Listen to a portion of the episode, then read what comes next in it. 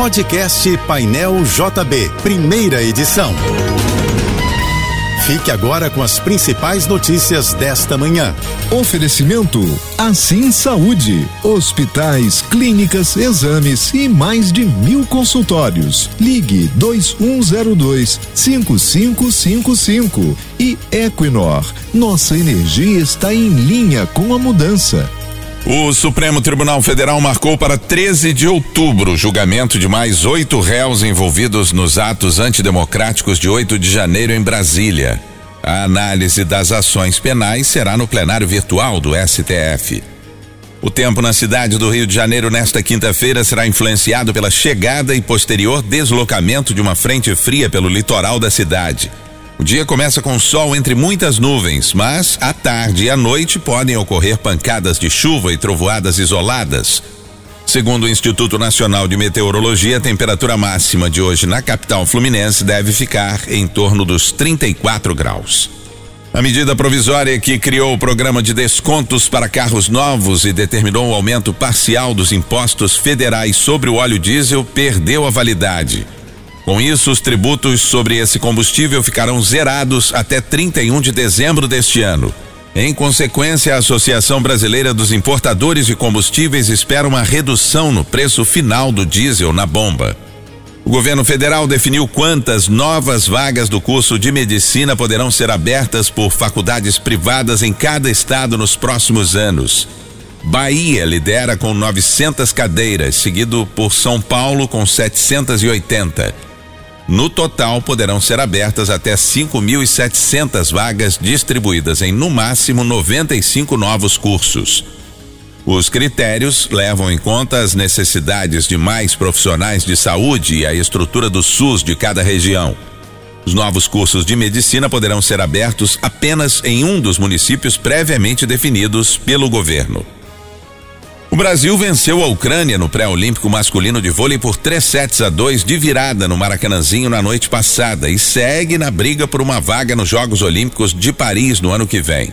A seleção brasileira volta à quadra amanhã às 10 horas para enfrentar Cuba. O Brasil está em quarto lugar atrás de Alemanha, Cuba e Itália. Apenas as duas equipes mais bem colocadas garantem vaga na Olimpíada. Brasil precisa vencer seus próximos jogos para se classificar. O Supremo Tribunal Federal decidiu que uma pessoa pode assumir o emprego público após ter tido os direitos políticos suspensos em condenações criminais. Editais de concursos públicos costumam exigir que o aprovado esteja quite com a Justiça Eleitoral, o que impedia a possibilidade de ex-presidiários tomarem posse, mesmo após passarem na prova. Agora, ao julgar o caso de um ex-preso de Roraima por tráfico de drogas, o STF decidiu que o Estado deve zelar pela reinserção social e permitir o trabalho na administração pública. O Rio de Janeiro foi escolhido a primeira cidade de língua portuguesa a receber o título de capital mundial do livro da Unesco. A Organização das Nações Unidas para a Educação, a Ciência e a Cultura seleciona anualmente uma cidade para se tornar a capital mundial do livro durante um período de 12 meses, a partir de 23 de abril, conhecido como o Dia Mundial do Livro.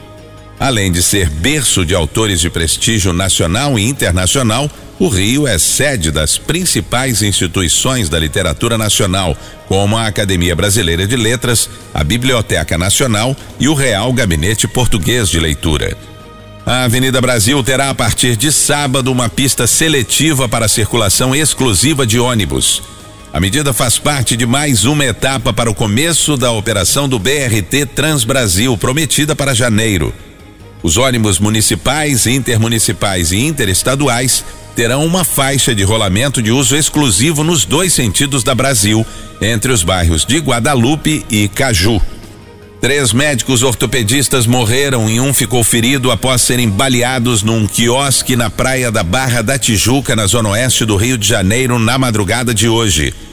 A polícia acredita em execução, já que nada foi levado e os criminosos chegaram atirando. Todas as vítimas que morreram eram de São Paulo e estavam no Rio para um congresso internacional de ortopedia. Um deles era irmão da deputada federal Sâmia Bonfim, do PSOL de São Paulo. Você ouviu o podcast Painel JB, primeira edição.